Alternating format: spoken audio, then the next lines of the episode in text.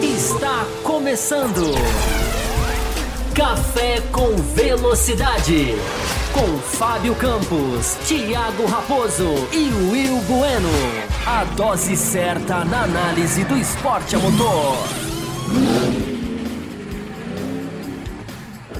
Olá, para você ligado no Além da Velocidade. Seja muito bem-vindo. Estamos começando aqui o nosso bloco das quintas-feiras do Café com Velocidade.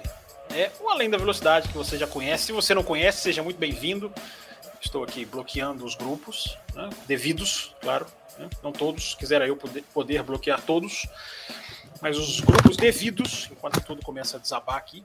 Uh, de novo, né, já tive aqui um desabamento de cenário que é instantes antes de começar o programa, quase que não, quase que não, quase que não tem live, não, quase que não tem Fábio Campos para fazer a live.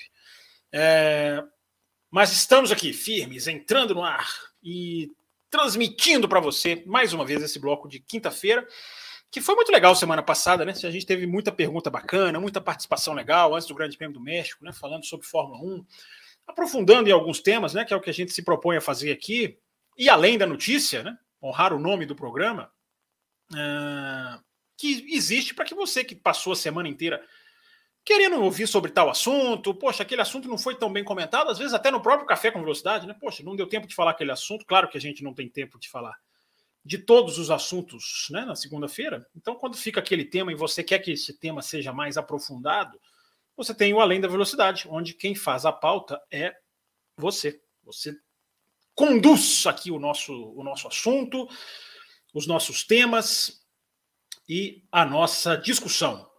É, sempre lembrando, né? Sempre lembrando que você deve, deve, sem, sem hesitar, sem nenhum tipo de hesitação, você deve se inscrever no nosso canal. Antes de tudo, antes de qualquer apresentação, você faz favor de se inscrever no nosso canal.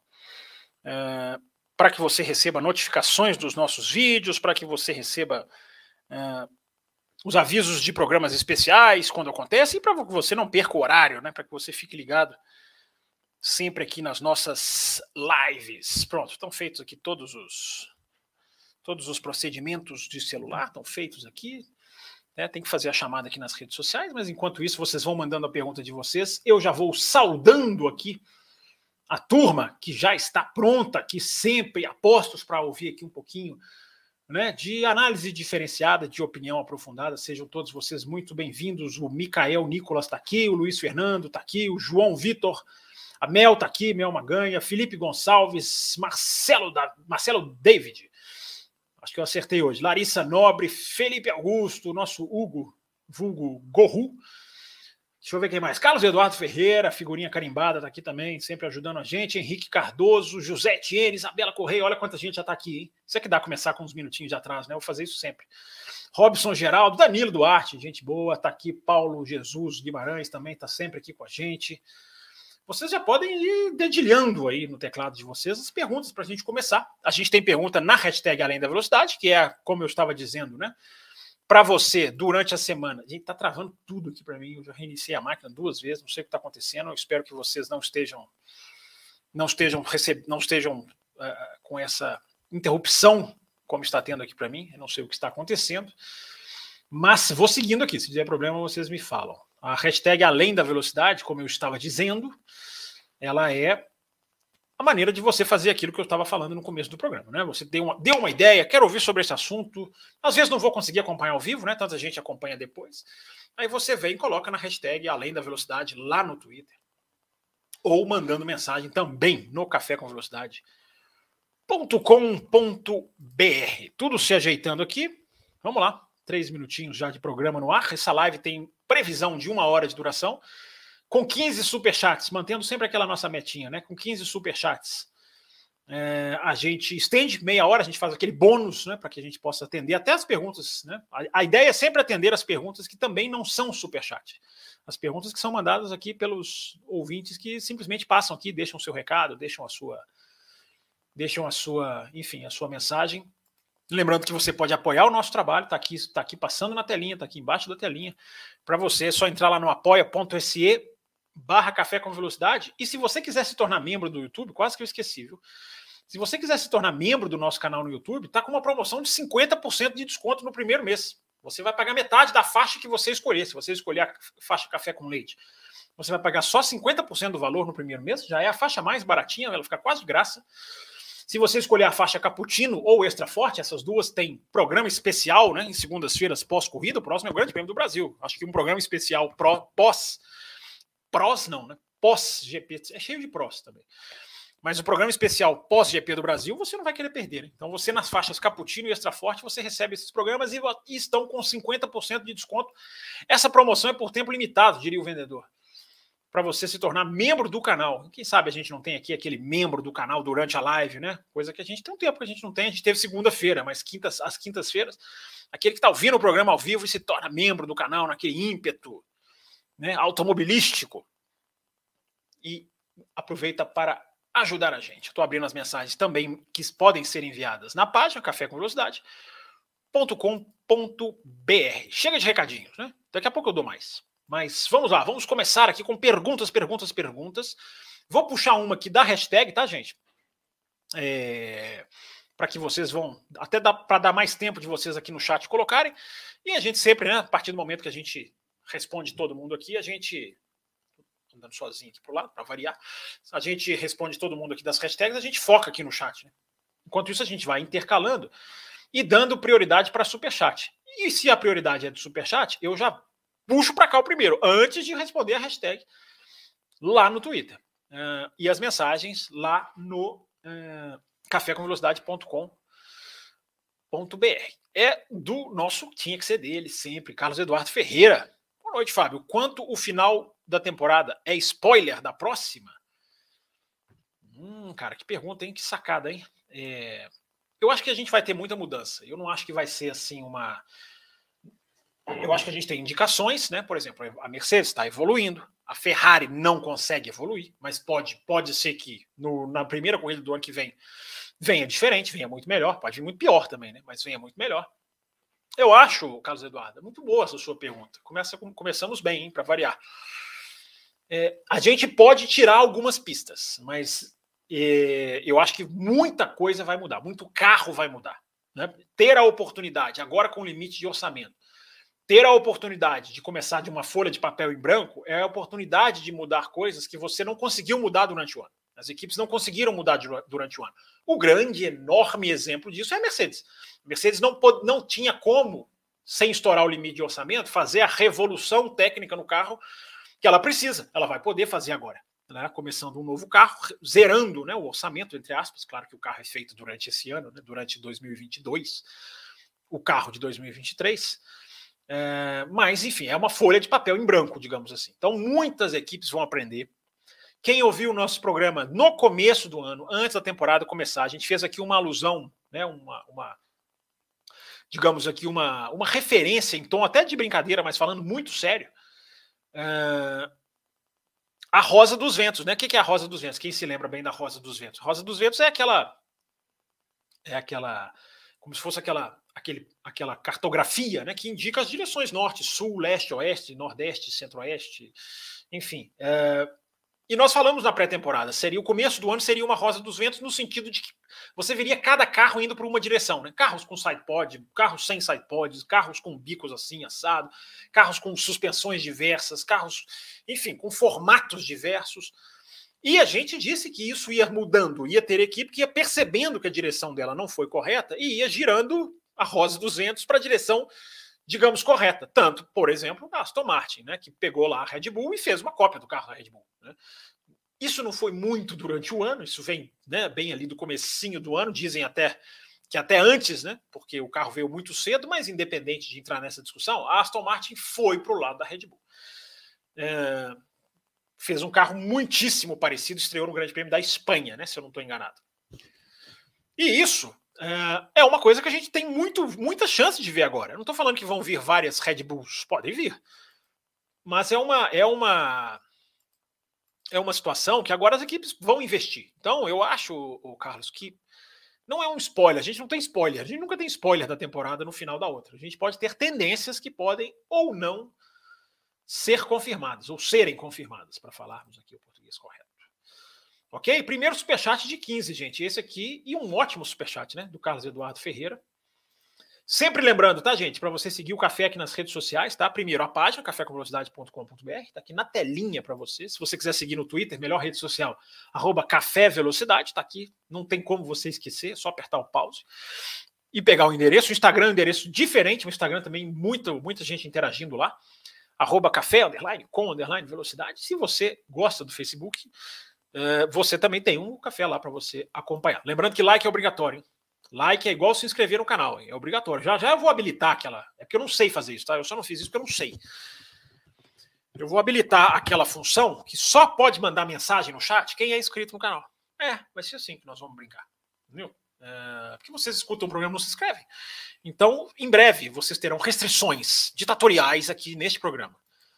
É, até lá, vocês deixem um like. Se vocês quiserem evitar qualquer reação desse, desse nível, vocês deixem um like e se inscrevam no canal, porque o like fortalece, né? O seu like ajuda o canal a ser mais divulgado. E eu sempre venho falando, né? Compartilhe o café nas redes sociais, naquele grupo de automobilismo que você está lá sempre. Compartilhe o programa. Põe no seu, no seu Twitter, põe no seu Instagram.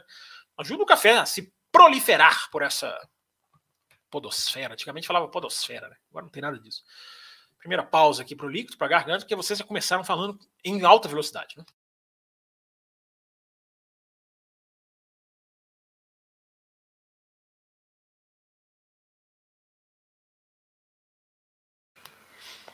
Tá frio aí onde vocês moram não? É, podem deixar as temperaturas ambientes aí onde vocês estão, porque olha, região sudeste aqui muito frio. É, pelo menos São Paulo e Belo Horizonte. É, vamos lá, vamos lá, vamos lá. Deixa eu abrir aqui as perguntas, as outras perguntinhas, que vocês, para dar tempo para vocês encherem os, o chat. Quase que eu falei outra coisa, né? De perguntas Pausa para o líquido misterioso. É superchat tem prioridade. O líquido é sempre misterioso. Sempre misterioso. Semana passada ele tinha a ver com o México. Mas não era tequila. É, tá feito aqui, né? E tem a pausa para carregar também. Daqui a pouco tem a pausa para colocar o carregador na tomada, que é aquela pausa tradicional, né? Quase uma pausa, digamos. Como é que, se chama? Como é que dizem? É quase uma superstição do nosso programa. Tô vendo umas perguntas legais aqui no chat, hein? Já já, já, já focarei nessas perguntas, mas deixa eu só tirar um pouquinho aqui da, da, da, da pendência aqui deixada aqui no Twitter, com mensagem, por exemplo, como a do Antônio Júnior. O Antônio Júnior mandou três mensagens no Twitter. Legal, obrigado, Antônio. É...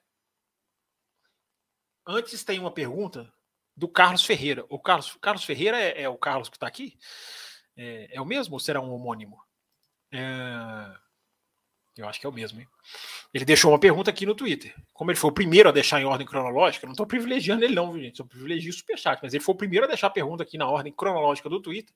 Ele pergunta o que aconteceu com a Ferrari no México, o que representa o rendimento da Mercedes nesse final de temporada para o ano que vem.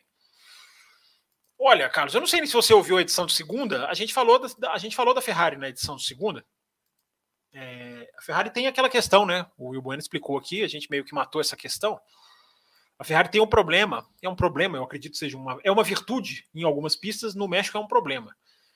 De ter um turbo menor, o turbo da Ferrari, turbo mesmo, a peça turbo, ela é menor, né? ela é reduzida de tamanho em relação aos outros. Isso na altitude isso faz uma enorme vantagem, né? Porque o turbo precisa rodar mais, precisa puxar mais ar, né? Ele precisa né? fazer o, o, o, jus ao nome dele, né? turbo compressor, ele precisa puxar, comprimir o ar para que o motor tenha, digamos, a explosão que ele faz, né? misturando lá o combustível com o oxigênio. Com a, a esse turbo menor da Ferrari, ele sente mais dificuldade na altitude. Então, esse turbo que é uma vantagem na saída de curva, né, no, no torque, né, no impulso na entrada das retas, dá uma, uma, uma reaceleração, acho que é a maneira mais fácil, né, é isso que significa torque, para quem não sabe, para quem está acompanhando o automobilismo há nem tanto tempo, enfim, às vezes não, não pega a terminologia de tudo. Reaceleração que a Ferrari tem é muito por causa disso, né? Muito por causa desse turbo que ele dá esse, por ele ser menor, ele ele dá esse impulso maior na saída de curva, mas ele no final da reta ele pode. Isso, isso é uma coisa que também não é uma ciência exata, né? Mas ele pode sentir essa diferença. Então, Carlos Ferreira, Aqui é o Carlos Eduardo Ferreira, no Twitter é o Carlos Ferreira. É, a Ferrari tem essa questão. Agora, isso não livra a cara da equipe por dois motivos. Primeiro, uma equipe, como eu tenho falado aqui no, no, nos podcasts, tenho falado bati nessa tecla lá no Twitter, lá no, no arroba campusfb, que também está sempre aqui no cantinho da tela, para quem quiser seguir lá. Já passei o Twitter do café, arroba café velocidade.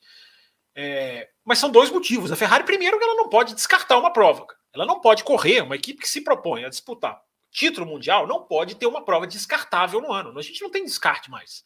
Como a gente tinha lá na época do Senna, do Prost, tinha os descartes. Lembram disso? Quem é mais velho lembra disso. Horroroso, horrorosa regra. Péssimo. Você pode descartar resultado? Sentido nenhum. Mas a gente não trabalha mais com essa regra. A Fórmula 1 não trabalha mais com essa regra. Então, você não pode ter um grande prêmio descartável. Por que, que eu estou falando que isso é um grande prêmio descartável? Porque no ano, que, no ano passado, a Ferrari também né, pagou por essa questão do turbo menor. No México, o que, que aconteceu no México ano passado? Eles também ficaram, Carlos Sainz e Charles Leclerc, só que na ordem invertida. No né? ano passado, o Leclerc ficou na frente.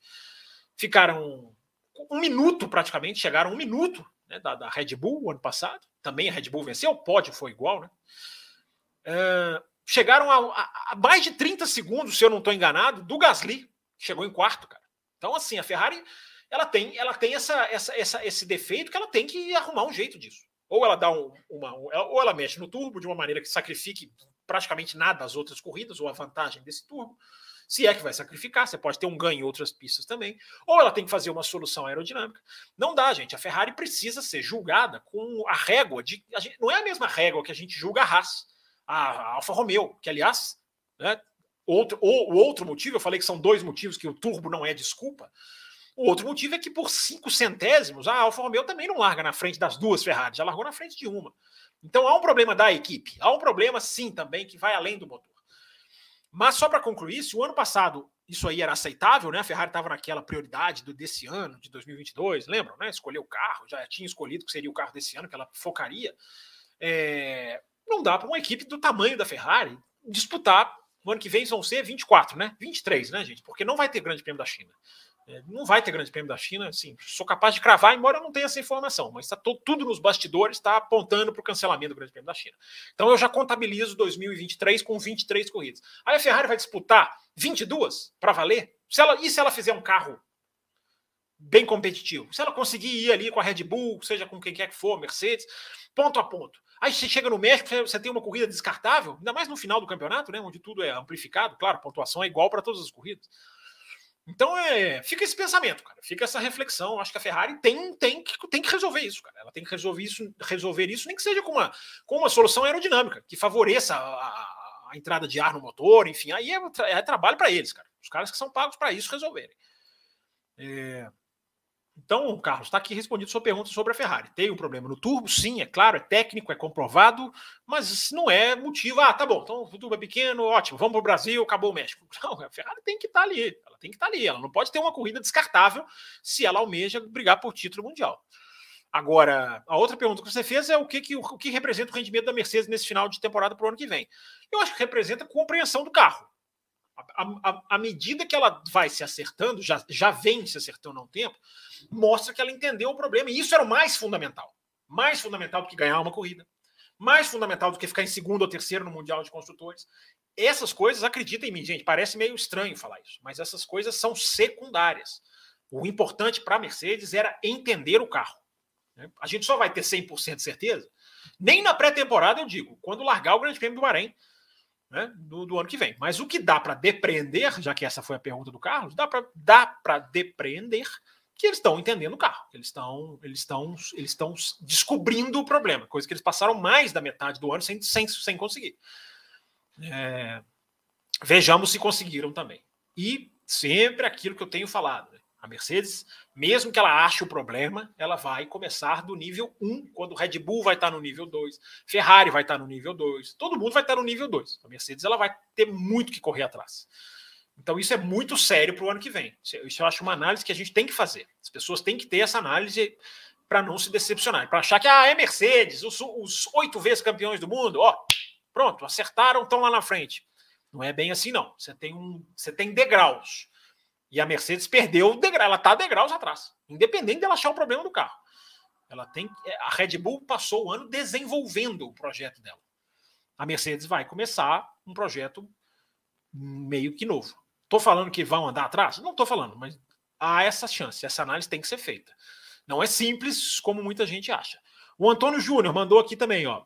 Fábio, acho interessante a Ferrari ouvir os pilotos durante a prova sobre estratégia, mas as perguntas são tão frequentes e em tom duvidoso do que fazer. Você não acha que isso contribuiu para essa imagem atabalhoada nas estratégias que tiveram em 2022? Antônio, eu acho que isso é consequência, não é causa. Você está colocando aqui como se fosse causa, não acho que é causa. Depois de tudo que aconteceu em Mônaco, na França, na Inglaterra, onde tudo que vinha da pista, aliás, o que está vindo da pista esse ano, eu falei isso na segunda-feira, o que está vindo da pista nesse ano está sendo muito mais correto do que errado em termos de direcionar, vamos, ter, vamos fazer isso, vamos tentar aquilo, é, que eu acho que isso é uma coisa para a gente pensar. Vou dar um tempo para vocês pensarem.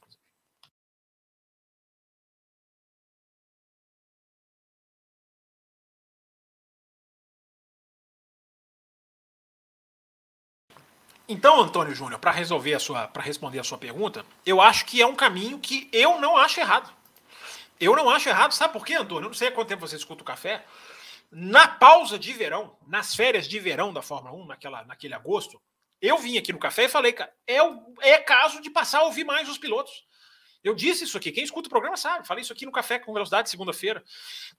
É, e a Ferrari passou a fazer isso. Então eu vou chegar aqui agora e vou criticar? Não, eu, eu faria isso. Se eu tivesse perdido como a Ferrari, faria isso, cara. Vamos ouvir mais esses caras. Entendeu? É... Claro que você não vai fazer tudo, claro que isso aí tem que ser feito de uma maneira técnica e profissional. Agora, a gente viu tantas, tantas decisões. Gente, o, o Carlos Sainz ganhou o Grande Prêmio de Mônaco pela decisão que ele tomou. É só lembrar. Ele tomou a decisão que colocou ele como vitorioso no Grande Prêmio de Mônaco. Então, cara, eu acho que vale a pena você conversar assim, você perguntar. Você não pode ficar refém, Antônio. Ficar refém é outra coisa. Mas esse diálogo, é, até o tom, cara, e aí, cara, o que, que você quer fazer? O que, que você sente? Dá esse tom, não quer dizer que a equipe está fazendo, está baixando a cabeça para o que o piloto faça. Isso é jeito do engenheiro falar. Obrigado pela pergunta, Antônio Júnior. Vou ler a sua outra aqui. Ó. A altitude de Interlagos é grande, mas menor do que na cidade do México. Verdade. É um terço, né, praticamente. Você acha que a Mercedes cai um pouco e a Ferrari pode melhorar, dados os fatos já expostos acerca do desempenho de ambas as equipes? Ah, cara, a gente vai agora, Antônio, para uma pista que tem, por, por questão de metros, a Interlagos tem a mesma altitude da Áustria. Por questão de metros. Aí você está falando que a Ferrari pode, pode melhorar? A Ferrari ganhou na Áustria. Né? É, eu acho que deixa de ser um grande fator a altitude. Ela ainda será, em menor escala. É, aliás, eu tenho aqui uma reflexão sobre por que os grandes prêmios do México não são bons. Me lembrem isso daqui a pouquinho, vocês me lembrem, só para não quebrar aqui o assunto e a resposta. É, mas é, agora, a importância da altitude no México era, digamos assim, 50, de 0 a 100, vamos colocar assim. Agora cai para 10, 15, 20. Então, agora, Antônio, pode ajudar um pouquinho, como você falou, a Ferrari, pode piorar um pouquinho a Mercedes? Pode. Mas agora vão entrar muito mais no jogo aquilo que é a marca do ano. É, o acerto para a pista, mais marca de 2022 ainda, né? O acerto dos pneus, a temperatura dos pneus. Isso, isso já foi decisivo no México, né? Onde o fator altitude influencia demais. Né? Verstappen poupando pneu a corrida inteira, todo mundo ali poupando pneu. Enfim, poupando carro. Vo descendo agora, né? Descendo, voltando, ia falar voltando para Interlagos, é mais ou menos, né? Descendo para Interlagos, é, a altitude pode pesar, como você pergunta? Pode, mas a, os outros fatores ganham percentualmente mais importância, ganham maior importância, ganham maior influência. Então, dizer que uma vai ser melhor, uma vai ser pior, eu deixo para os chutômetros aí da vida, que eu não gosto de aderir. É, não gosto de fazer análise com chute, vocês sabem disso, detesto. Acho que jornalista tem que analisar com base. E se ele não sabe, ele diz não sabe. Então, não sei. Se vai melhorar, se vai piorar. Há uma tendência, igual você, como você falou. Perguntas muito boas, hein, gente? Vamos lá. Recadinhos, recadinhos, recadinhos. Espera aí, gente, só um minutinho. Que eu estou respondendo aqui. Tenho que receber uma, uma questão aqui. Só um instante, pessoal. Vou aproveitar e matar esse copo aqui.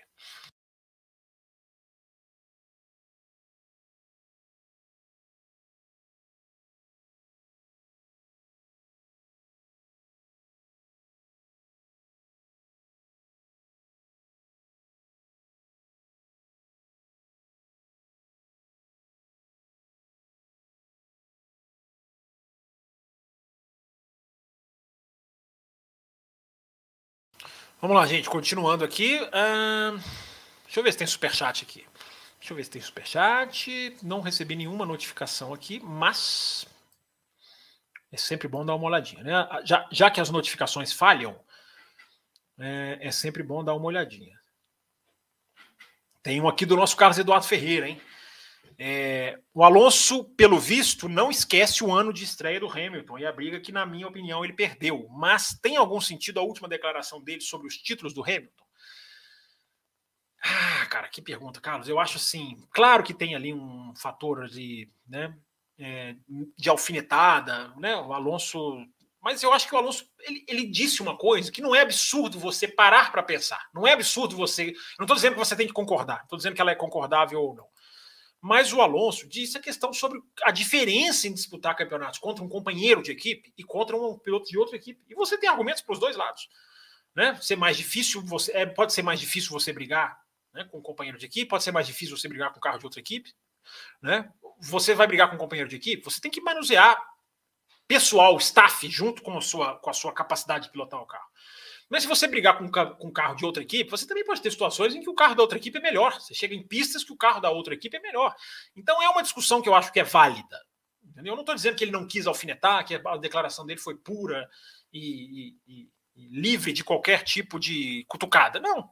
Mas é, eu acho que é um, ele, ele colocou um ponto que não é absurdo. É a diferença. Ele, ele falou, para quem não sabe o que eu estou dizendo, ele disse que os títulos do Hamilton foram contra companheiros de equipe e o, os títulos do Verstappen não. E ele, ele, e ele, o Alonso, a gente já falei isso lá no Auto Race essa semana. O Alonso ele é muito mestre na autovalorização, autopromoção. Então, quando ele fala isso, ele está querendo promover os títulos dele, que foram contra o Schumacher. Né? Não foram contra ninguém, foram contra o Schumacher, nada, nada mais, nada menos. Né? Ele até fala: não briguei com o Fisichella. É, entendeu? Então eu acho que eu acho que eu acho que dá para refletir. É um assunto que dá para refletir. Agora é, o Alonso fala as coisas para se valorizar, né, cara? O Alonso, para quem acompanha Sky Sports da Inglaterra ou o Canal 4, aliás, o Canal 4 foi premiado essa semana, né, como melhor transmissão na Inglaterra, melhor transmissão esportiva. É, o Alonso, ele às vezes ele dá entrevistas ali no grid para o Martin Brando ou para os repórteres da Sky e ele sempre, né, essa, essa corrida vai ser difícil. Não, a largada não vai dar. Ele vai lá e faz aquela super largada. Ele sempre joga para baixo, para que aí o feito dele seja mais exaltado. É, ele faz isso, cara, costumeiramente. Ele, ele, ele, ele, ele tem. Então eu acho que tem isso nessa declaração dele também. Até para valorizar os próprios títulos.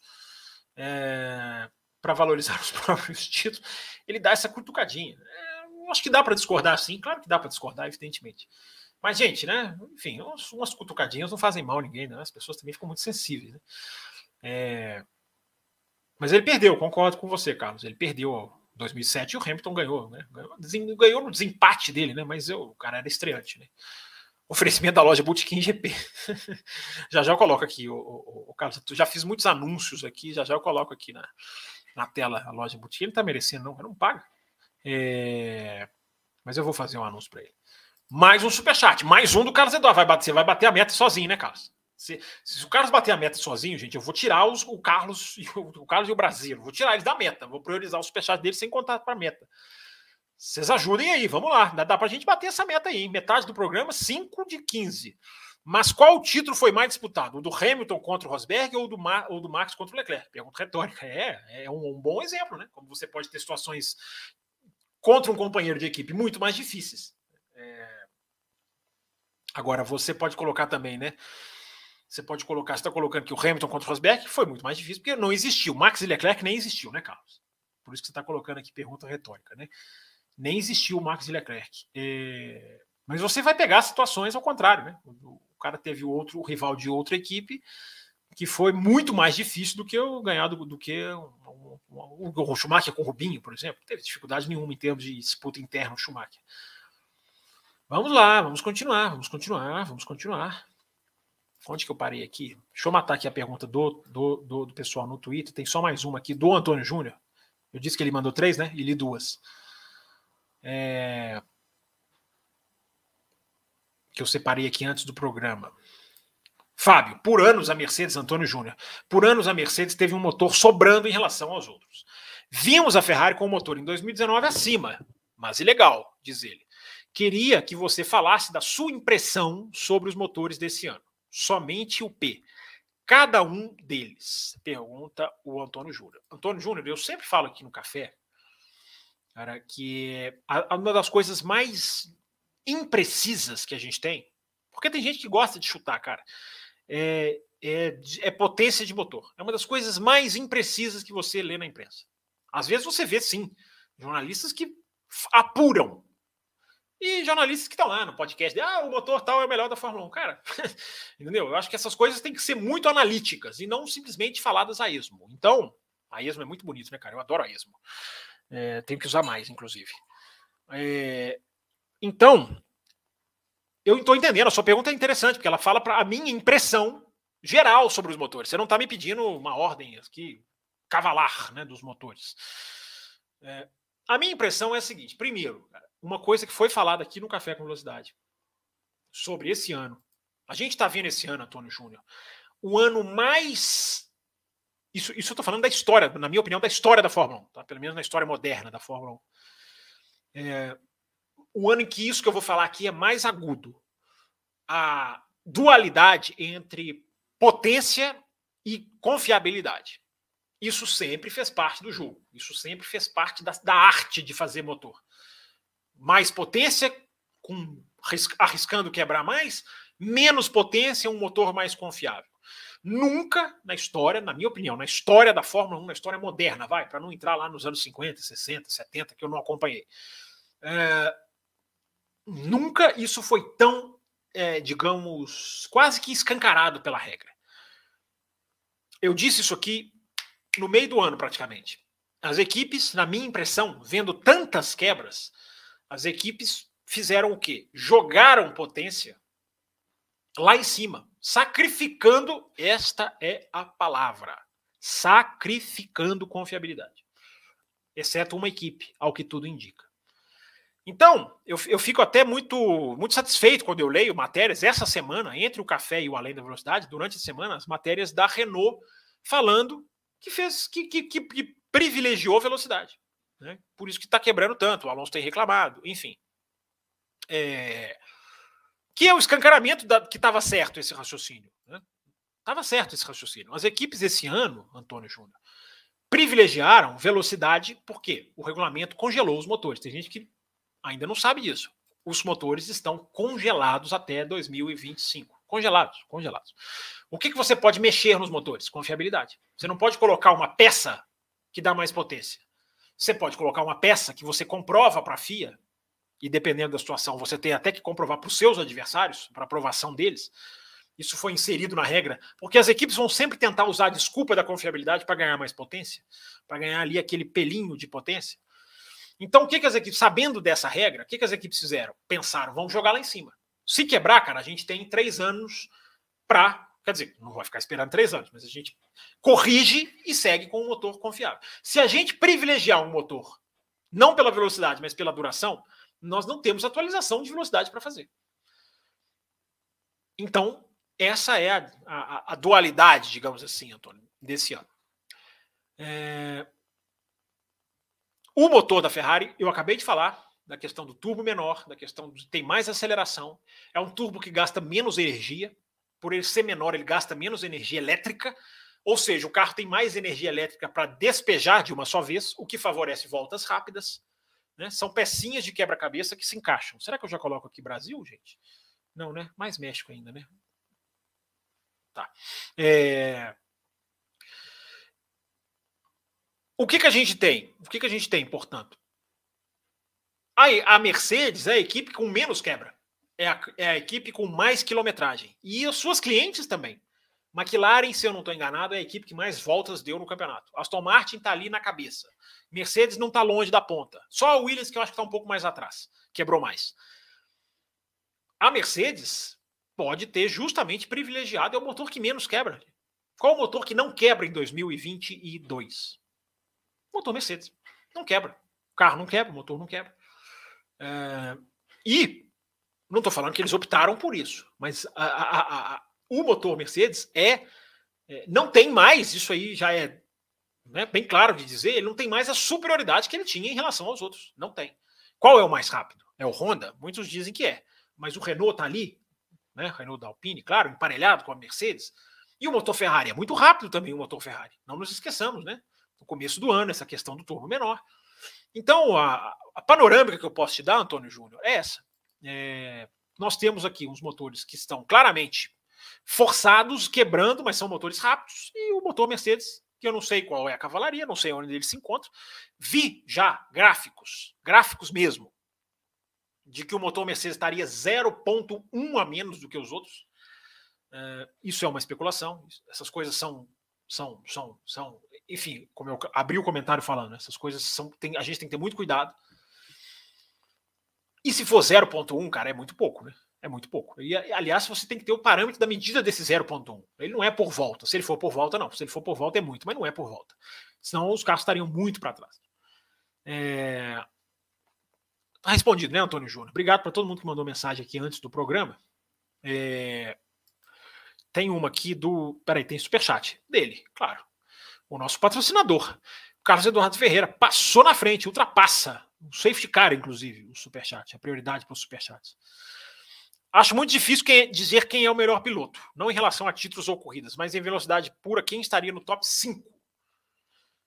Você, tá, você quer dizer dos pilotos desse ano, Carlos, ou, ou da história da Fórmula 1? Cara, velocidade pura. Complicado, hein? Acho que Hamilton, Verstappen, velocidade pura, Leclerc, sem dúvida nenhuma, entre os cinco mais rápidos. O Norris, sem dúvida nenhuma, entre os cinco mais rápidos. É, eu já falei o que aí? Quatro? É, Acho que o Russell, né? O Russell também. Acho que o Russell mais velocidade pura. Acho que o Russell entra aí no quinto, mais do que o Sainz e mais do que o Pérez. Não sei se você falou desse ano, espero que sim. Se você tiver falado do, da história da Fórmula 1, eu não vou nem te responder. de tão difícil que é. Mas enfim, brincadeiras à parte, só, deixa eu só quitar aqui a mensagem enviada pelo André Pedro, que mandou aqui no site. E ele pergunta: em vários programas foi comentado sobre a necessidade de se criar regras que beneficiem o esporte. Opa, já gostei da pergunta e, deem, e que deem mais emoção para as corridas. Foi comentado sobre molhar a pista em Mônaco, por exemplo. Essa é uma ideia que eu dei. Estava pensando aqui, não seria interessante obrigar as equipes a usarem os três compostos de pneu por corrida? Pausa para o suspense.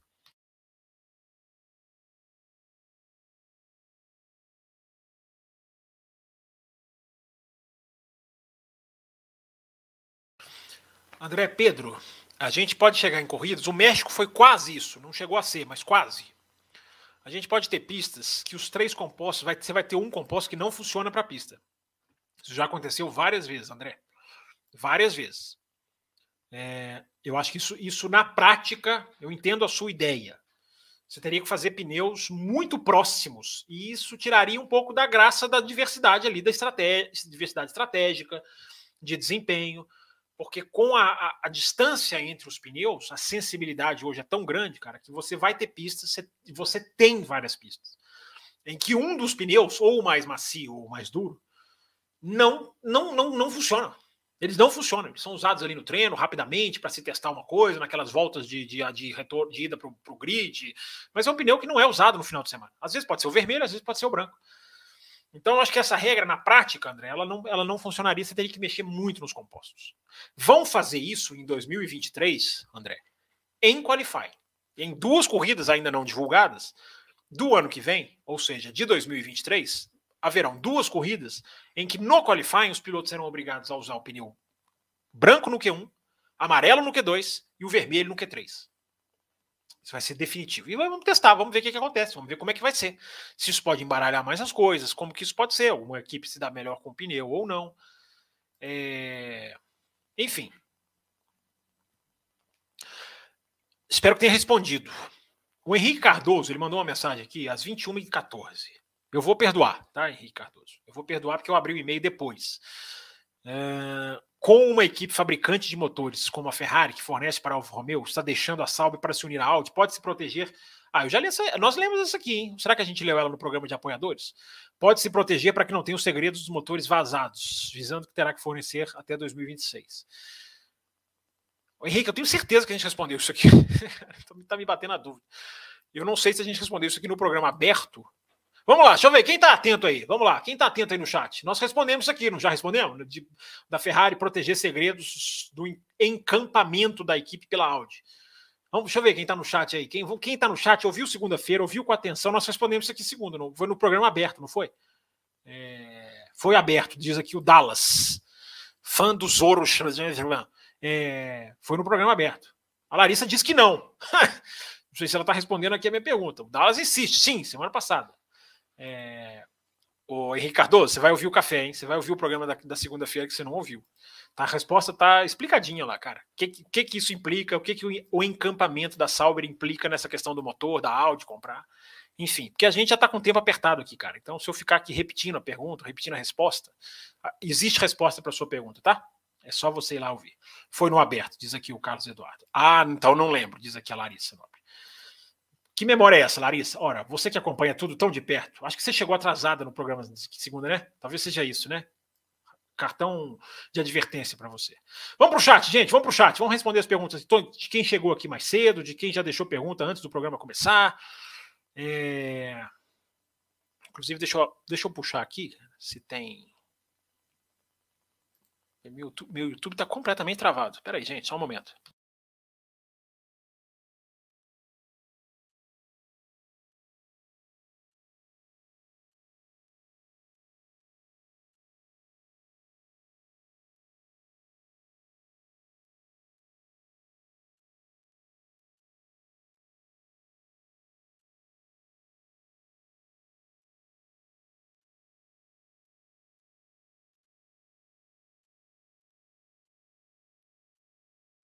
Vamos lá. Deu uma, deu uma travadinha para mim aqui. Pênalti, mais 5 segundos.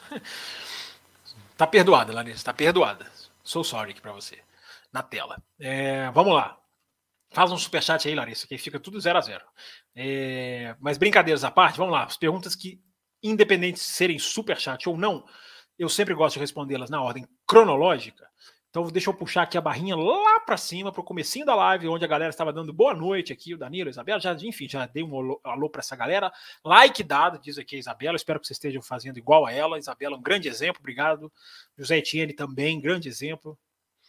O Carlos Ferreira mandou eu não esquecer de ligar o computador na tomada. Eu não liguei por super, superstição, tá? Uma coisa assim, bem. É, para dar sorte na live. O Felipe Augusto diz aqui, ó, ele que é membro, você vê aqui, ó, esse, esse símbolozinho, que essa bolinha do lado do nome dele, mostra que ele é membro no YouTube. E ele justamente fala sobre isso aqui, ó. Ouvi agora há pouco o bloco esse de segunda-feira. E preciso comentar que ri muito quando o Raposo percebeu que a pergunta respondida era de alguém que não era membro e não estava no bloco. Pois é, eu protestei na hora, não acho correto e a próxima vez protestarei, né, fazendo o programa de costas. É, porque ele pegou, pergu, ele trouxe perguntas de quem não é membro e, responde, e trouxe lá só para o grupo de membros. Poxa, né? sacanagem. Mas ele é assim, ele é maldoso. O Marcelo David está aqui, ó, uma boa noite, bem molhada. É, chovendo, né, cara? Interlagos, já tem previsão do tempo? Boa pergunta, cara, não tem. Vocês têm aí? Vocês já viram aí? Existe possibilidade de chuva transformar o GP do Brasil em fiasco? Não, fiasco só se. Só se. Só se tiver uma chuva que não dá para ter corrida, né? E mesmo, mesmo assim, se for uma condição climática, não dá para fazer nada. Né? Fiasco, quem faz é a Fórmula 1 se ela tentar simular uma coisa que não dá, né? Ou não correr com uma chuvinha, aí é fiasco. Boa tarde, gente. É de noite já, meu Maganha. É... Rogério Silva. Já que o Fábio segue a imprensa inglesa, que outros argumentos podemos usar para desvalorizar o Max e os 200 pontos de vantagem que tem, o Lewis, que tem do Lewis? Mas quem desvalorizou os, os pontos de vantagem, o Rogério? Não entendi. É, não entendi o que você quis dizer. Que argumentos podemos usar para desvalorizar? Não tem que usar argumento para desvalorizar. É, tem alguém fazendo isso? A Cláudia está aqui também, mandando um, um olá.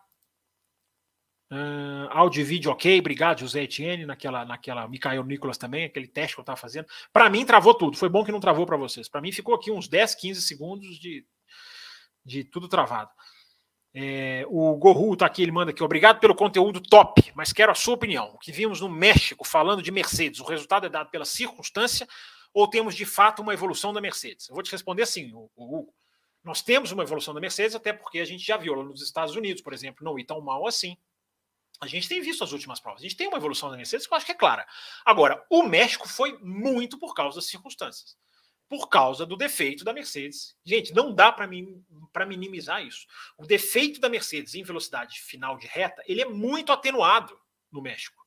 Isso é uma questão, gente, que os engenheiros, eles calculam isso com percentual, cara, não é achismo. O, o, o defeito que você tem que o seu carro tem, seja de tração, seja de esquentar pneu, seja de curva de alta, seja de curva de, de média, de baixa. Os engenheiros tratam essas coisas com percentual. Quanto menos percentual do seu defeito você tem numa pista, melhor é para você. Então a questão, a velocidade de reta da Mercedes foi, foi atenuada o defeito, e as outras que não tem? Quando não é defeito, você não trabalha com essa porcentagem de neutralização. Gente, Fórmula 1, tecnicamente, é neutralização. Você neutraliza os defeitos, você otimiza as qualidades do seu carro.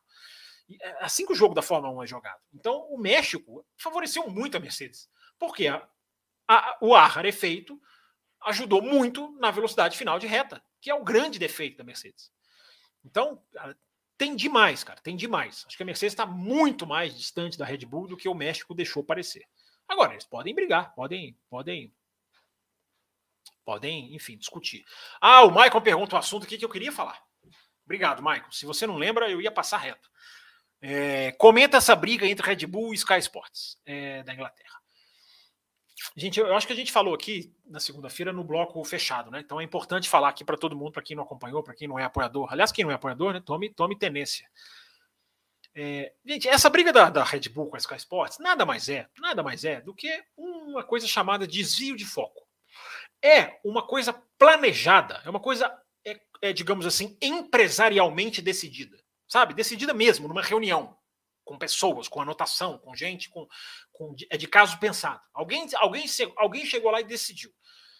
É, até pelo timing de tudo. Essa, essa, esse boicote da Sky Sports não dar entrevista para da Red Bull de não dar entrevista para a Sky Sports, alegando que o que o Ted Kravitz falou, né, o Ted Kravitz estava nos Estados Unidos no final de semana antes, é, é, fazendo ilações sobre um possível filme do Brad Pitt, como seria o enredo, é, aí, ele, aí ele fala, né? Um piloto que foi roubado na última corrida, e aí vem tentar ganhar a corrida, como ele estava nos Estados Unidos, né? Vem para tentar ganhar, e na, na, última, na única chance que ele tem, já que o carro dele não é bom, ele perde a corrida justamente pelo piloto que ganhou no título dele, que foi roubado, repetiu a palavra Robert.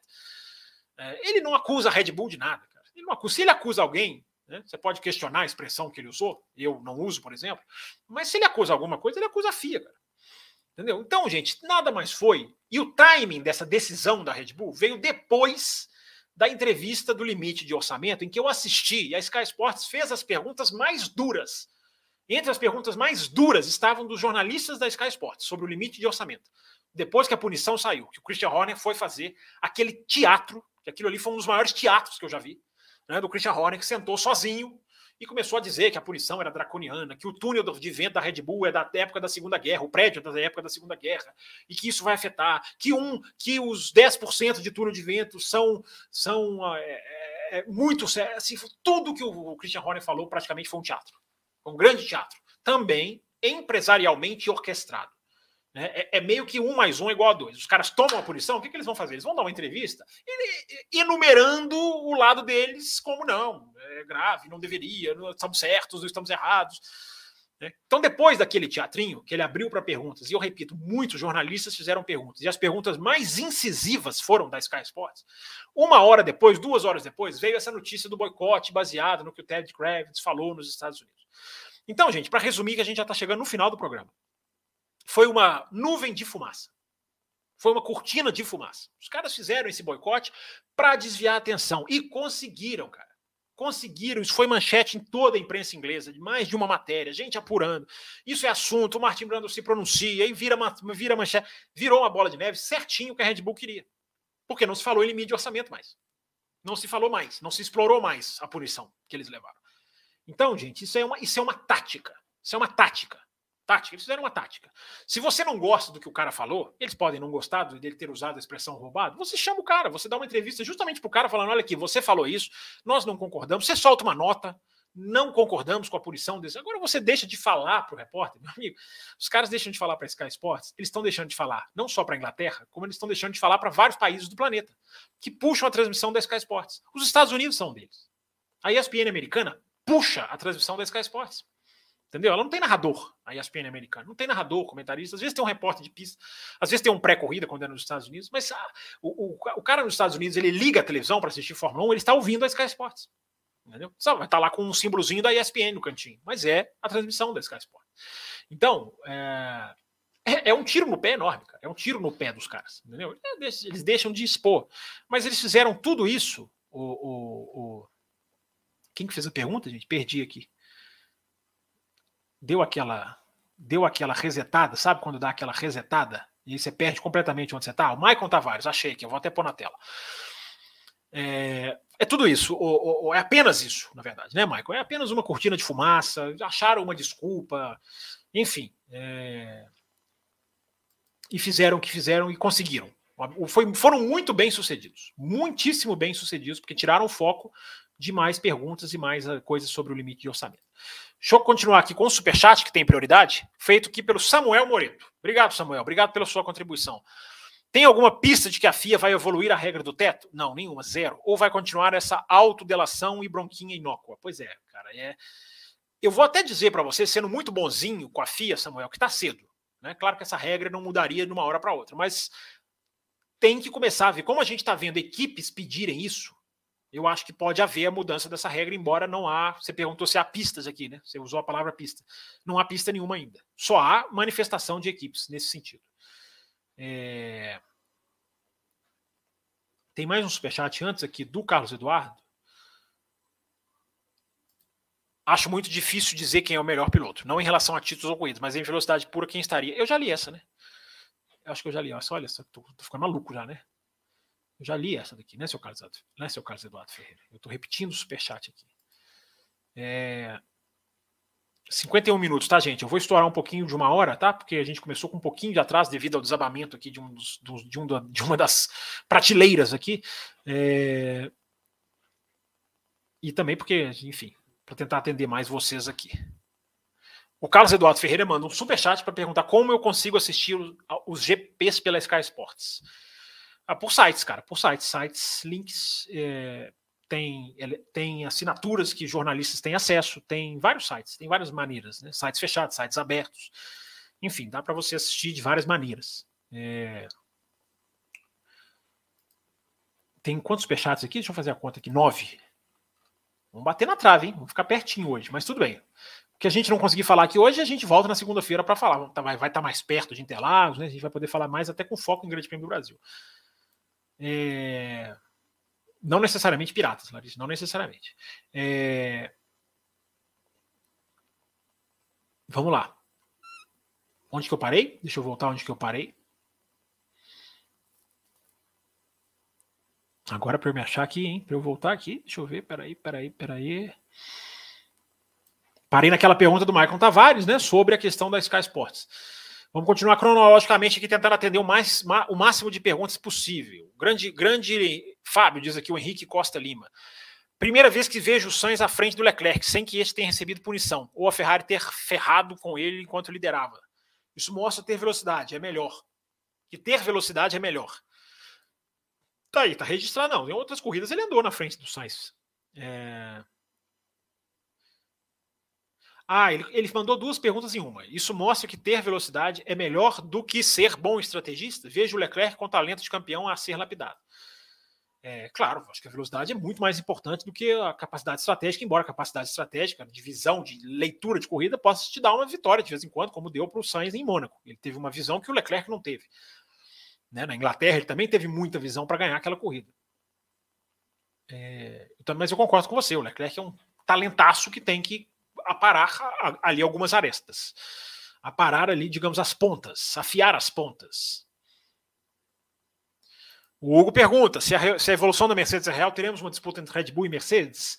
É o que eu falei, né, Hugo? Pode haver, como pode não haver. A Mercedes está muito atrás em termos de conhecimento de projeto. Vai largar o ano que vem já nessa condição.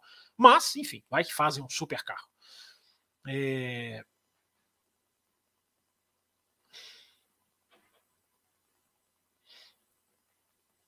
O Marcelo David pergunta aqui: o trunfo da Red Bull é o assoalho ou a suspensão traseira? Exatamente os, o casamento dos dois, Marcelo. Justamente por ter um assoalho muito, digamos, correto, ela, a, Mercedes, a Red Bull consegue ter uma suspensão mais macia que permite a ela jogar com alturas enfreadas e, e acelerações retas plenas. É justamente o casamento dos dois. Se você pegar, colocar uma coisa num carro e outra no outro, a Mercedes não pode ter suspensão macia. Então é, é justamente esse casamento, Marcelo Davi, suspensão traseira e dianteira e assoalho, inclua a suspensão dianteira também, é o casamento que é a força da Red Bull. Separadamente não, não, não, não, não significam que vão que, que seriam fariam diferença numa equipe ou noutra. É... Vamos lá. Uh, o, Marce... o Miguel, desculpa, Miguel, pai, da... pai do Gui. Legal, um abraço para o Miguel e para o Gui. Mandou aqui um superchat. Se o Russell tivesse sido promovido ano passado, o Hamilton teria sido campeão? Oh, cara, não, acho que não. Se o Russell fosse o piloto da Mercedes, o Russell teria, o Hamilton teria ganhado do Verstappen? Cara, acho que não. Acho que é difícil fazer essa relação, cara talvez se você perguntasse em 2020, né, onde o Hamilton, onde só tinha a Mercedes ali na briga, mas 2021, cara, acho que não, cara, acho que não é garantia. Poderia, não poderia, enfim, não sei. Acho que, acho que, não, acho que não faltou botas para o Hamilton ser campeão, não acho. O Pérez ajudou o Verstappen, ajudou em algumas, algumas, algumas corridas, mas não sei se teria. Se é muito, é muito si, né? O, o, o, o Miguel, é muito si, cara. É muito si, não, não dá para cravar, entendeu? É, vamos lá, vamos continuar aqui na ordem cronológica, voltando lá para baixo, lá para cima, melhor dizendo, subindo aqui. É, onde que eu estava? Eu estava aqui na questão do trunfo da suspensão ou não do Marcelo David. Deixa eu continuar aqui. 55, hein? Vamos lá, vamos acelerando, caminhando para o finalzinho. 14 graus em São Paulo, diz aqui o Bruno Pessoni. É, São Paulo e, e Minas Gerais eu sei que estão gelados, não sei as outras cidades. É... O, líquido misterioso não é café extra forte. Boa, Marcelo David. Não, não é, cara. Eu não posso tomar café. Se eu tomar café, eu, eu fico 48 horas sem dormir. É, não é, mas muito boa, boa, boa, boa, boa, boa, bom, bom palpite. Copa Paraná, frio? Até que não. Estava pior ontem que anteontem. Hoje deve estar uns 8 a 10 graus em Curitiba. É, isso em Curitiba não é frio, né? Isso em Curitiba é temperatura normal. O Hugo manda eu virar o globo um pouco. São Paulo está escondido. Pois é, mas está aqui no meio do caminho, né, Hugo? Se colocar no meio do caminho aqui entre México e São Paulo, né? Já que é, já que é aqui que é. Mas fica escondido, cara, pela posição aqui. Mas vamos lá. É... O Paulo diz aqui, ó. Eu achando frios 25 graus aqui em Manaus. Cara, eu não vou ler o resto da sua mensagem, não. Isso é tirar onda demais. Você respeita os, respeita os gelados aqui do sul, 25 graus. É... A Larissa Nóbrega tem, olha só, você tem a Larissa Nobre, aqui, ó. E você tem a Larissa Nóbrega. Eu desconfio que a menina tem duas contas. Ou, ou, então nós estamos vivendo um caso de duas homônimas, como Camila Amaral a gente tem. O que acha dessa, dessa briga de, Sky versus Max? Né? Ela mandou a pergunta aqui, eu não tinha respondido ainda. Estou achando um absurdo a mídia inglesa estar tá colocando o Max na cruz. Tem artigo comparando ele com o Putin. Nossa, mas quem, quem, que artigo é esse? Me manda aí, cara. Cara, tem uns artigos muito bons, cara, que eu vou até recomendar no meu Twitter sobre essa questão da Red Bull. Não tô falando da briga, da briga, de boicote. Mas para quem me seguir no Twitter, eu vou colocar em breve lá até os links. Cara, tem uns textos muito interessantes sobre aonde a Red Bull está. O que o está acontecendo assim, com o automobilismo nessa questão de, de, de, de entrevistas, de postura, de limite de orçamento, enfim, coisa muito interessante. Né? Podia até ter trazido, né, cara? Colocado o link aqui no, no, na descrição, mas não, não me preparei corretamente. É... O Jonathan Carlos pergunta aqui, ó, boa noite. Van Dorn na Aston Martin dificulta para o Drogovic? Dificulta demais, cara. Demais, mas não é pouco, não. Dificulta muito. Né? O Van Dorn tem experiência, cotado, o cara é um fenômeno das categorias de base, coisa que o Drogovic não é. O cara que tem experiência, tem experiência com motor Mercedes, cara, é é aquilo, né, o Jonas? Quem acompanha o café, você escuta a gente falar desde sempre, né? Piloto reserva, a notícia não é boa, né? A parte pacheca da imprensa dizendo, nossa, que bom, é o que dava, que bom, ele vai aprender. Vai, vai aprender, legal, vai aprender. Aí vai aprender para usar na Indy, vai aprender para usar na onde quer que seja, né? Tem que fazer igual o Schwartzman, cara. O Schwartzman viu uma declaração dele e fala assim, cara, acabou a Fórmula 1, vou procurar outra coisa para mim. E ele quer reserva da Ferrari. Ele podia estar ali, não, vou ficar aqui, vou aprender. É, vai procurar outra coisa, cara. Mesmo que você não se desligue da função, você pode continuar ali como reserva das Martin, ou você pode continuar indo na fábrica como piloto de testes, mas, cara, vai correr. Piloto tem que correr, gente. Isso para mim é indiscutível. Não há nem. E aí fica essa galera, né? Já que é brasileiro, né? Que bom ele é piloto reserva. Olha o Pietro, que bom ele ser piloto reserva da raça. Bom nada. Péssimo, ridículo. Ridículo não, não estou culpando os pilotos, evidentemente que não, é o que eles conseguiram, mas não é uma situação boa. É... Vamos lá, vamos lá. Acabando aqui, hein, gente? Chegando no finalzinho aqui, já estourando, caminhando aqui já para o final. É... Deixa eu ver aqui.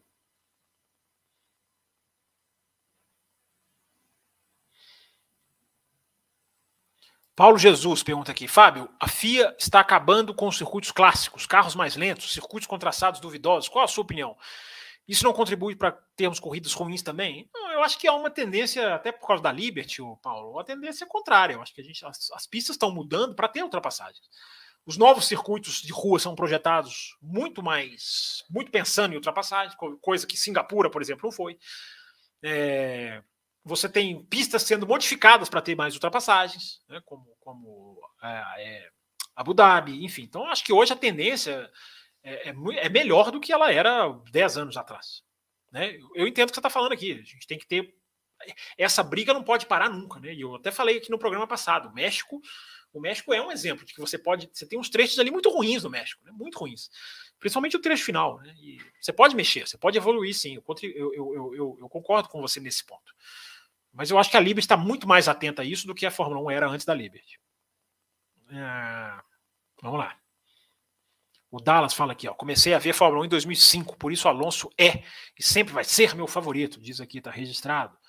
O Tuareg diz aqui, ó, pelas características da pista e o fator Hamilton, que anda muito bem no Brasil, é verdade. Interlagos oferece as melhores chances para a Mercedes vencer a primeira do ano, porém a Red Bull é melhor. Cara, apesar de tudo que você falou que é verdade, Tuareg, eu não sei se isso é suficiente para a Red Bull, para a Mercedes vencer. Eu acho que a Red Bull ganha com o pé nas costas as duas corridas no ano, a não ser que ela erre. Né? É, Red Bull falhou em pit stop nas duas últimas corridas, né? claramente com o Verstappen e claramente com o Pérez. Vamos lá. É... Paulo Jesus fala aqui: o Hamilton é um piloto tecnicamente fantástico. Não, a Larissa Nóbrega não é a Larissa Nóbrega, porque elas estão conversando. Seria um caso assim de. de seria um caso assim de, de, de, de digamos assim, de. É, de dupla personalidade incrível. Então não é. Essas duas têm nomes parecidos e não são as, a mesma pessoa. Registro aqui o meu pedido de desculpas. Chegaram assim, não foi esse cara que comentou, mas outro site, enfim, acho que eles podem discordar da decisão do Max, mas tem coisa que já passa dos limites. Então aqui discutindo essa questão do do do Max Verstappen. É, tomara que a Ferrari e a Mercedes não facilitem em 2023, diz aqui o Carlos Ribeiro. Seria bom para todo mundo, né, Carlos? O Adriano Parla. Na minha opinião, em 2023 a Ferrari não vai ganhar título nenhum com essa gestão ridícula, começar pelo CEO que não gosta de corridas. Está aqui registrada a opinião do Adriano também. É, uma hora e dois, gente. Caminhando para o finalzinho, caminhando para o finalzinho. Alonso é o melhor, diz aqui o Dallas. É...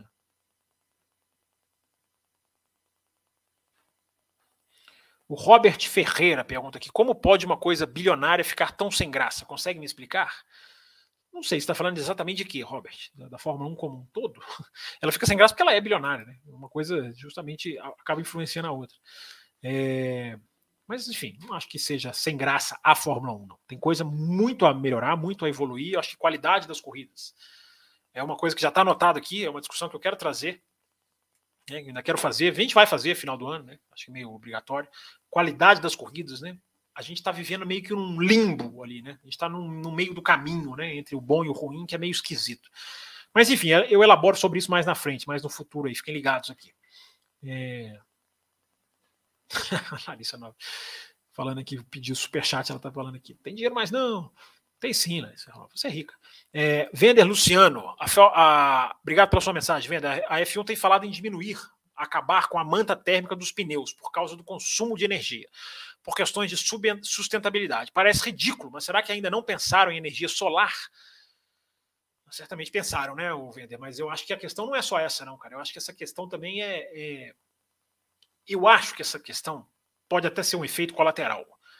Eu também é uma outra questão que eu vou voltar depois com mais tempo, cara. A gente não está com muito tempo hoje para elaborar, Vender, mas a sua questão é muito boa. Mas tirar a manta térmica, Vender, vai ter um impacto tão grande nas corridas que eu acho que vale a pena tentar. Eu acho que vale a pena. Tem essa questão da sustentabilidade, sim. Você está falando, você não está errado. É...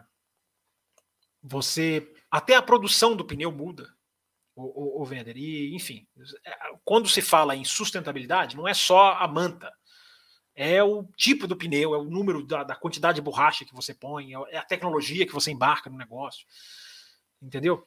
É, pode mudar muita coisa, cara. E, e eu, eu penso o seguinte, gente, eu, se caminhar para acabar o, o, o, que é a informação de hoje, né? é a regra definida de hoje, pode mudar.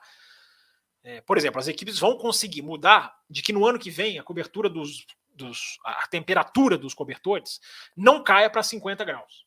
Ela ia cair. Ela hoje é 70. Ela era 100. Hoje ela é 70 graus. Temperatura do cobertor, tá, gente? Aquele cobertor mesmo que fica sobre o pneu. Ano que vem ela passaria para 50. No teste em Austin, as equipes reclamaram demais e a Pirelli já sinalizou que realmente deve manter 70 mas, mas carregando o pneu, aquecendo o pneu por duas horas ao invés de três, isso faz muita diferença. É... E a ideia é 2024, falei que o ano que vem é cair para 50, e no ano de 2024 não ter mais cobertores de pneus. Pneus entrar na pista e aquecer. Cara, aí, essa regra ainda vai dar muita discussão, por uma questão de segurança. Mas se ela. Se, se, e ela, cara, ela exige um pneu absolutamente novo, do zero ela exige uma revisão total dos pneus. Aí nós vamos acertar pneu de chuva, entendeu? Eu acho legal começar do zero. Eu acho muito legal começar do zero. Corre-se corre um risco? Corre-se um risco. Mas se em 2024 permanecer a regra de que o pneu não terá um, o, o cobertor, isso vai mudar dinâmica das corridas, isso vai mudar estilo de pilotagem, isso vai mudar tanta coisa, gente, que é, é quase como se viesse um novo carro em 2024. Claro que eu estou exagerando um pouco. Voltaremos a esse assunto, Vender. Muito obrigado, muito obrigado pela sua pergunta, cara. Voltaremos a esse assunto. Tá aqui uma reflexão para vocês. Eu tô, lendo muito sobre essa questão dos pneus. As coberturas da Sky Sports, que estão disponíveis na F1 TV, no, no, no quesito ali, durante os F, o FP2, tanto dos Estados Unidos e tanto do México, são uma aula para quem quer aprender sobre os pneus de 2024. Pelas entrevistas, pelas informações, é uma aula. Então, se você tem F1 TV, tá sem tempo para nada aí, Quer dizer, tá com tempo para tudo, né? Ao contrário, final de semana agora não tem corrida. Tem a decisão da MotoGP, inclusive. E você quiser assistir, você tiver cabeça, paciência para assistir o FP2 nos Estados Unidos, TL2 dos Estados Unidos e do, do, do México, cara, se você está interessado nessa parte técnica, é, é uma aula. Eu enchi uma página dessa aqui de anotação. Ó. Enchi uma página, já tá tudo cheio lá. Tudo é cheio. O bloquinho é todo de, todo de forma 1. É, mas, enfim, Primeiro eu anoto e depois eu vou indo atrás de algumas coisas, e depois a gente vai aprofundando no assunto. Mas muito legal a sua pergunta. Obrigado, Vender. É, vamos lá, gente. Uma hora e sete, hein? Rapidinho, terminando aqui as últimas. Deixa eu ver se tem. Deixa eu ver aqui se tem mais algum superchat. O Tuareg fala aqui, ó. Previsão para 11 do 11 é São Paulo é 60% de chuva. 11 do 11 vai dar o quê? Sexta-feira, né? É a sexta-feira, se eu não estou enganado, Tuareg? É, deixa eu ver se tem superchat aqui, gente. Superchat é prioridade. Não piscou nenhum aviso, mas. É, não tem mesmo, não. É porque às vezes não pisca e chega superchat. É, mas eu também já estou caminhando para as últimas perguntas de vocês aqui, ó. Vamos lá. Uma hora e sete, eu já estendi um pouquinho, né? É... O Horner de Oclinho foi o auge, diz aqui a. Ele colocou óculos mesmo nesse dia do teatro, né? Diz aqui a Larissa Nobre. É... O Robert pergunta aqui: eu sou limitado no QI ou colocar pontuação com diferenças enormes, 25 pontos por vencedor, fica inalcançável? Sou burro? Não, você não é burro. Você está fazendo uma pergunta, você está colocando uma dúvida, Robert. Não é, não é burro de maneira nenhuma. Posso concordar ou discordar. E eu acho que, eu acho que 25 para o vencedor é, é uma pontuação boa, valoriza a vitória. Não é inalcançável, cara, porque se ele. Se, se você coloca 10, 25, 50, 100 pontos, é, se um cara abandona e o outro ganha, ele vai dar o salto que o outro teve numa, numa, no momento em que a, a vantagem inverteu. Eu acho que o segredo bom dessa regra é a diferença do primeiro para o segundo. Isso é muito bom. Mas, enfim, são opiniões e não, não, não, você não seria jamais tratado como burro por você estar tá fazendo uma pergunta. É, burro, para mim, é quem não sabe discutir, não sabe argumentar, nada, nada, nada disso, aqui no seu caso. Mas eu estou entendendo, você foi irônico aqui, né? Tem nada de, não tem limitação nenhuma na sua pergunta. Pelo contrário, as perguntas básicas normalmente são muito interessantes, são, são muito legais. É, sempre lembro do programa que a gente fez aqui com a com o e-mail da Thaís Gomes, que é uma ouvinte muito legal que a gente tem, de vez em quando ela aparece aqui nos ao vivo. Espero que ela escute depois. E um, ela mandou uma mensagem para nós lá no cafécomvelocidade.com.br. Deixa eu colocar na telinha para vocês, né? Se vocês quiserem fazer o mesmo que ela. Ela mandou nesse endereço aqui, ela mandou um e-mail, ela, uma mensagem, e ela disse assim: gente, tem um monte de dúvida básica que eu quero fazer. Aí perguntou sobre zebra, sobre regra de placas, perguntou um monte de coisa. Faz tanto tempo que eu nem lembro exatamente os temas, mas foi tão legal que a gente fez um programa sobre isso. E foi um dos programas mais ouvidos do ano, do ano passado. Ano passado ou retrasado. Então, essas perguntas básicas, gente, que vocês têm, vocês querem descobrir, querem aprender, ou tem uma dúvida, é, traz para cá. Às vezes, às vezes eu nem vou saber fazer, responder também, falando que eu sei responder tudo. Mas são dúvidas legais da gente jogar aqui, né? Da gente discutir aqui. Além da velocidade, é para ir além, além mesmo. É... Obrigado pela sua pergunta. Pelas suas perguntas. As perguntas também estão muito boas, cara. Independente, são, todas as perguntas são muito legais. É... Vamos lá, terminando mesmo, gente. O Hawker Sky diz aqui, ó, melhor jornalista de Fórmula 1, assista amanhã gravado. Obrigado. Melhor não, o, o, o, Hawker. A gente faz aqui o um trabalho sério, né? A gente se prepara assim muito para estar tá aqui, né? E, mas melhor não, cada um tem seu estilo, enfim. Tuareg, Fábio, na sua opinião, por que para o fã inglês de Fórmula 1 até hoje Mansell é mais ídolo do que o Hamilton? Cara, não cravo isso, bicho, não cravo, Tuareg. Eu estou entendendo, eu entendo a sua pergunta da rejeição ao Hamilton.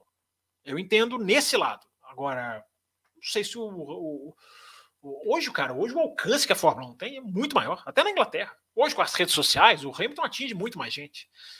Entendeu? O Hamilton tem o quê? Acho que quase tem 8, quase 8 milhões de seguidores. Cara. O Mansell, se guiasse hoje, será que ele teria isso? Enfim, então, cara, eu não digo que ele é mais ídolo do que o Hamilton, não, cara. Mas eu tô entendendo, ele não tem uma rejeição que o Hamilton tem. Cara, o Hamilton é muito difícil você explicar, né? O Hamilton tem, ele pode ter rejeição, porque hoje em dia todo mundo tem rejeição. Né? Nós vivemos, nós vivemos a era da rejeição. Né? Tem gente que tem rejeição à eleição, entendeu? Então, é, a, a, a, o Hamilton, cara, ele é, é, pode ser porque ele não mora na Inglaterra, questão do imposto, pode ser porque ele, ele já deu algumas declarações que as pessoas não gostaram, pode ser porque ele defende causas que incomodam as pessoas. Né? O Hamilton defende a igualdade, isso incomoda muita gente. Tem muito, muita gente de nariz em pé que não aceita as coisas que o Hamilton defende. Igualdade, questão racial.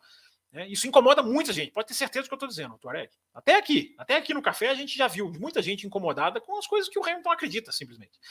É, então, cara, existe uma série de motivos para o Hamilton não ser um ídolo máximo na Inglaterra, mas ele é muito ídolo. Cara, eu já fui a um grande prêmio em Silverstone, amigo, e posso dizer para você, cara, os caras adoram ele. Já fui na Inglaterra várias vezes e o cara é muito ídolo lá. Só que ele tem sim uma resistência, de fato. De fato, ele tem uma parte muito grande que não gosta dele. É...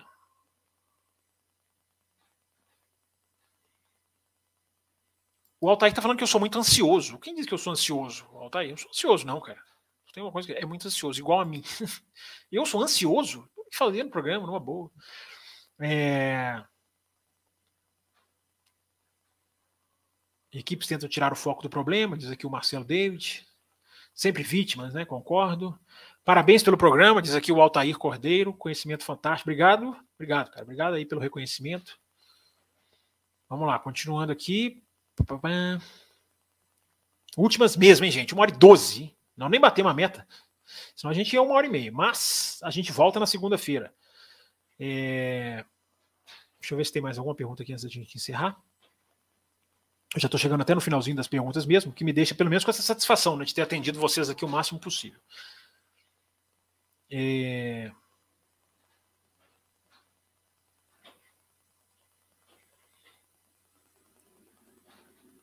Rogério diz aqui uma mensagem que eu realmente não entendi, não entendi o raciocínio. Acho que você deveria ser um pouco mais claro. É... Drugo escolheu errado, diz aqui o Dallas. Pietro não ganha do Enzo nem no simulador, diz aqui o Marcelo, o Marcelo David. O Altair, acabei de ler a mensagem dele aqui, ele manda outra. Você acha que o Enzo realmente tem chance de correr na Fórmula 1? Não. Eu acho que o, ah, ele pode substituir, cara. Um piloto da Haas machuca, ele é o primeiro na fila. Mas chance de ser efetivado? Cara, vamos contratar o Pietro para ser nosso piloto. Zero, cara. Acho, acho que a chance é zero. Queria eu estar tá errado. É... Vamos ter abertura com fotos de Interlagos? Uma boa, o Raposo tem um acervo de Interlagos aí muito maior do que o meu. O Raposo filma, tem bastidores. Foi muitos anos também o Raposo. Né? Mais de 15 corridas também, já foi, se não estou enganado.